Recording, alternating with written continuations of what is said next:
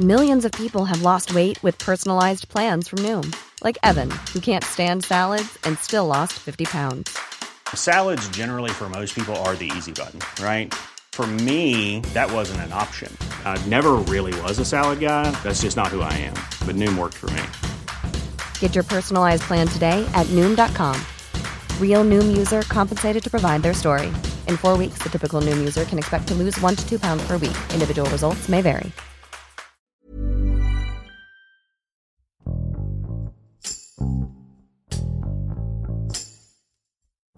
Las protestas por brutalidad policíaca se han extendido en todo el mundo, y en México el caso que ha llamado la atención ocurrió en Jalisco. El pasado 4 de mayo, Giovanni López murió a manos de policías municipales de Islahuacán de los Membrillos, que lo arrestaron de manera arbitraria. Un mes después, el caso seguía sin resolverse, lo que provocó la indignación de todo el país. Elizabeth Ibal, reportera del Occidental, nos cuenta cómo surgieron estas protestas que exigen justicia y fin al abuso de los policías. Yo soy Hiroshi Takahashi y esto es Profundo.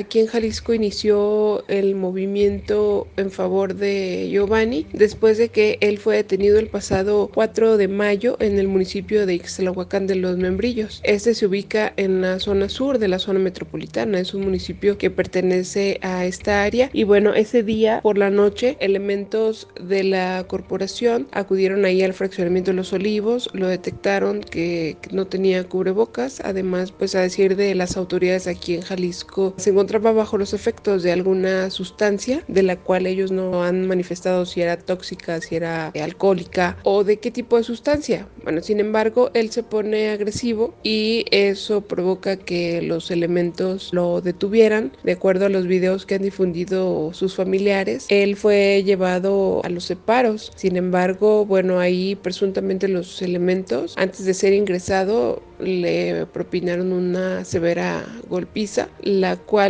posteriormente le causó la muerte. Una vez que se da esta situación, los familiares fueron notificados de que Giovanni ya había fallecido y bueno, a partir de ahí la familia pues guardó silencio. Ellos refieren que hubo amenazas por parte del presidente y que por eso pues optaron por mejor callar, ¿no? Hasta que llegó el momento en que antes de cumplirse un mes ya ellos revelan lo que había sucedido es que pues, se derivan todas esta serie de protestas en la capital de Jalisco. ¡Justicia! ¡Justicia! ¡Justicia! ¡Justicia! ¡Justicia! Las manifestaciones comenzaron al darse a conocer este caso, pero además a los ciudadanos jaliscienses les causaba mucha indignación el hecho de que ya había pasado un mes de la muerte de Giovanni y todavía no había ningún avance en la investigación, al menos que fuera visible. Aún estaban los policías involucrados en estos hechos laborando, no habían sido separados del cargo. Entonces la gente decía, ¿cómo es posible que haya tanto tiempo y aún no haya sido citado el presidente a declarar que también se le señalaba de pagar o de pretender pagar a los familiares porque no revelaron el video. Entonces es por eso que inician las manifestaciones y que además sí efectivamente fue una manifestación muy fuerte que tampoco no se previó lo que iba a pasar ahí en el centro de Guadalajara, que iba a haber pues estas pintas por todo el palacio de gobierno, que fueran a ser quemadas estas patrullas y que bueno, finalmente la policía estatal reacciona, pero hasta alrededor de casi dos horas después que la policía estatal hace una intervención, pero me parece que esta intervención pues no tenía como objetivo su defensa, no iban equipados con el protocolo pues de defensa, no llevaban este, los escudos antimotines, cascos, o sea, básicamente llevaban palos y sillas para defenderse, para protegerse también de las pedradas, de todo objeto que les arrojaban. Sí es una de las manifestaciones más fuertes que hemos tenido aquí en Jalisco.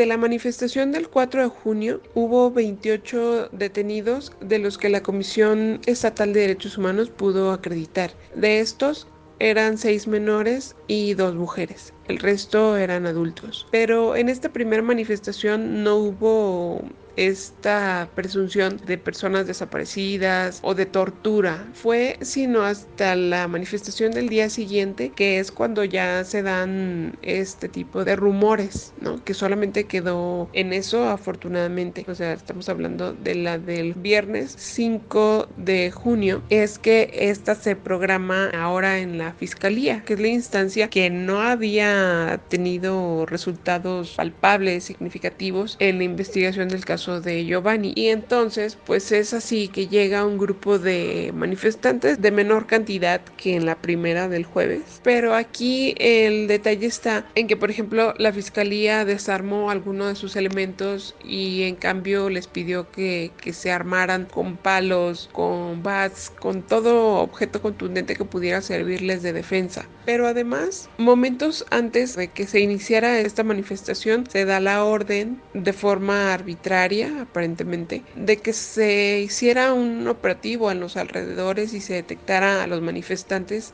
a los cuales se les tendría que impedir que llegaran a la fiscalía y que se repitiera una historia como la de un día antes. Es por eso que salen los elementos de la fiscalía, los agentes investigadores, salen a los contornos en vehículos sin placas, sin logotipos y comienzan a detener a estas personas que ellos presumían pudieran ser partícipes de esta manifestación. Los detienen los golpean y entonces son tantas las detenciones, fueron alrededor de 50 que aquí acaba de decir que la fiscalía nunca mencionó un número exacto de personas detenidas ese día. Entonces se los llevan ahí a fiscalía precisamente como, nunca se informó quiénes eran los detenidos, por qué habían sido detenidos. Es que comienza una serie de, de rumores y a organizarse asociaciones de la sociedad civil para para buscar las personas que podrían haber sido detenidas y es entonces que comienzan a surgir rumores de personas desaparecidas. Sin embargo, ya horas después que se comienza a hacer el rastreo de estos familiares de las supuestas víctimas es que pues se encuentra que no hay denuncias formales por desaparición y se comienza a se le da aparte también a la Comisión Estatal de Derechos Humanos para que indague este tipo de situaciones porque bueno, hay personas que fueron detenidas que pues aseguran que los golpearon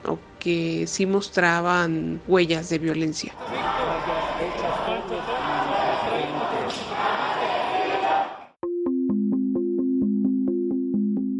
Las posturas del gobernador han sido varias en relación a las manifestaciones ocurridas en Jalisco. En el primer día de manifestaciones, bueno, acusó que había infiltrados en la manifestación, en los disturbios que se suscitaron y responsabilizó al titular del Ejecutivo Federal, Andrés Manuel López Obrador, de haber enviado a estas personas para desestabilizar el Estado. Le pido al presidente de la República que le diga a su gente y a su partido que ojalá estén midiendo lo que están haciendo, el daño que le están generando al país con este ambiente de confrontación, porque son ellos justamente los que han generado todo esto que estamos viviendo.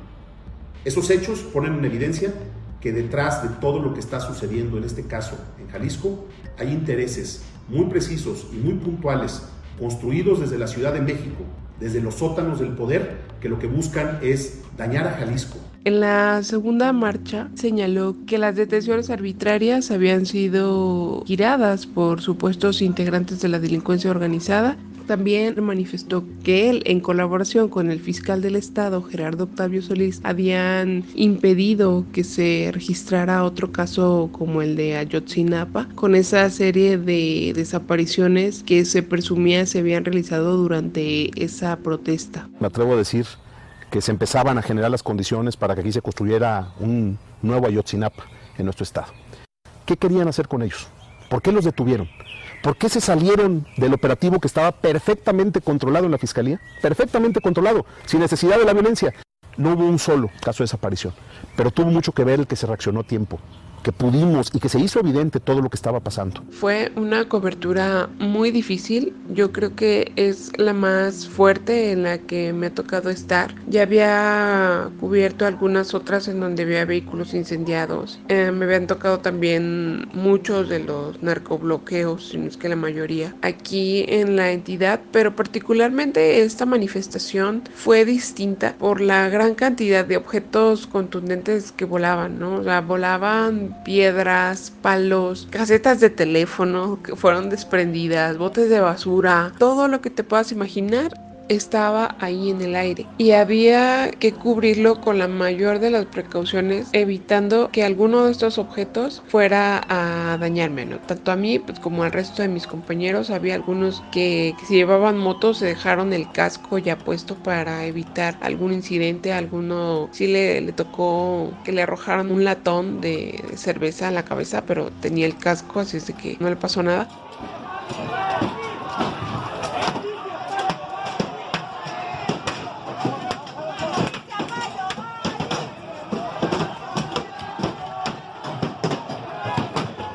También tuvimos el problema del gas lacrimógeno. Al sentir que me picaba en la garganta el gas lacrimógeno y los ojos, sí me alejé un tanto pues para poder continuar ejerciendo la labor periodística. Sí era complicado porque había que estar grabando y estar cuidando a los alrededores que no te fuera a caer algo o que alguno de los manifestantes no se le fuera a ocurrir atacarte o señalar porque era tanta la tensión que si un manifestante decía él es funcionario todos se iban contra la persona o sea fuera o no fuera. Ahí no había que primero investiga y luego ya ataca no es el ataque directo. También fue difícil porque pues me tocó estar en el momento en el que el policía de Guadalajara le prendieron fuego. Él estaba a unos dos metros de distancia cuando le prendieron fuego. Sí fue muy impactante el ver como un elemento que era ajeno al caso de Giovanni estaba así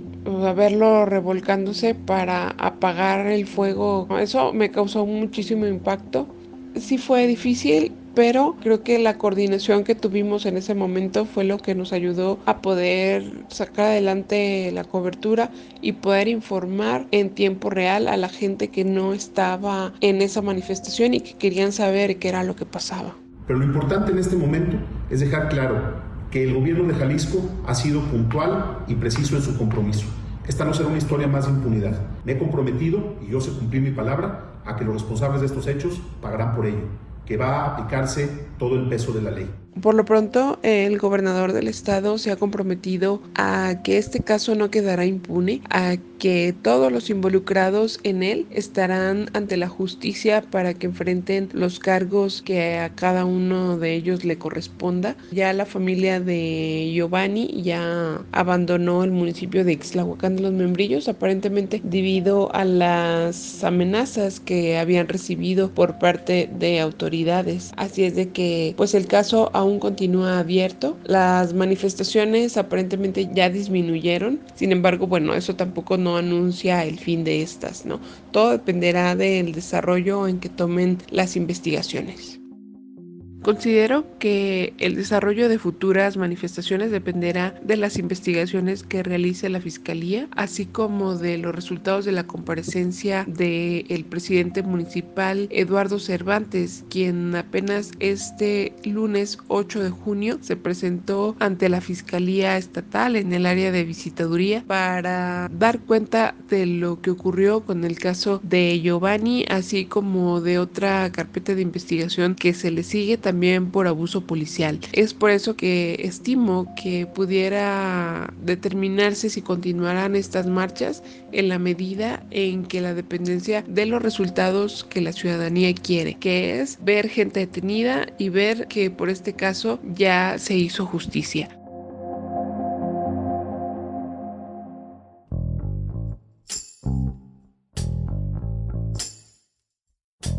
Escuchamos a Elizabeth Ibal desde Jalisco, quien nos cuenta por qué estas manifestaciones han causado gran impacto en un estado donde era extraño ver protestas, al menos con este nivel de violencia. Desde que el gobernador de Jalisco, Enrique Alfaro, publicó un acuerdo de tolerancia cero el pasado 19 de abril, el uso de cubrebocas se hacía obligatorio y las autoridades municipales tenían la responsabilidad de verificar su cumplimiento. En caso de que el ciudadano no lo acatara, sería arrestado y multado. Una vez que se anunció este acuerdo, al menos 200 personas habían sido detenidas en distintos municipios, pero Giovanni fue la primera víctima mortal de estos arrestos con violencia excesiva. Tras meses de tensión e incertidumbre por las medidas tomadas ante la pandemia y luego de un mes sin que las autoridades resolvieran el caso, los jaliscienses salieron a las calles con indignación y desesperación ante la falta de acciones por parte del gobierno estatal. Solo si las autoridades se comprometen a continuar con las investigaciones y sancionar a los culpables, se podrá calmar la ira de la población. Pero eso no será suficiente. El sistema policial deberá cambiar para que estos hechos no vuelvan a ocurrir.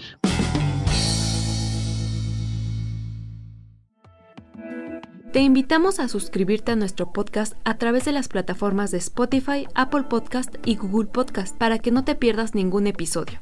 Además puedes seguir todos los podcasts de la OEM a través de nuestro Twitter arroba podcastom. Te recomendamos escuchar la guía del fin de semana, donde en cada episodio la señorita etcétera recomienda diferentes actividades para vivir experiencias inolvidables. Hasta la próxima.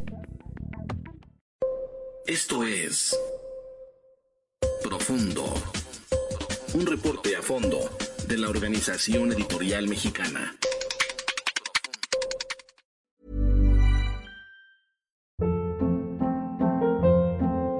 Hold up. What was that? Boring. No flavor. That was as bad as those leftovers you ate all week. Kiki Palmer here, and it's time to say hello to something fresh and guilt-free. Hello Fresh. Jazz up dinner with pecan-crusted chicken or garlic butter shrimp scampi. Now that's music to my mouth. Hello Fresh. Let's get this dinner party started. Discover all the delicious possibilities at hellofresh.com.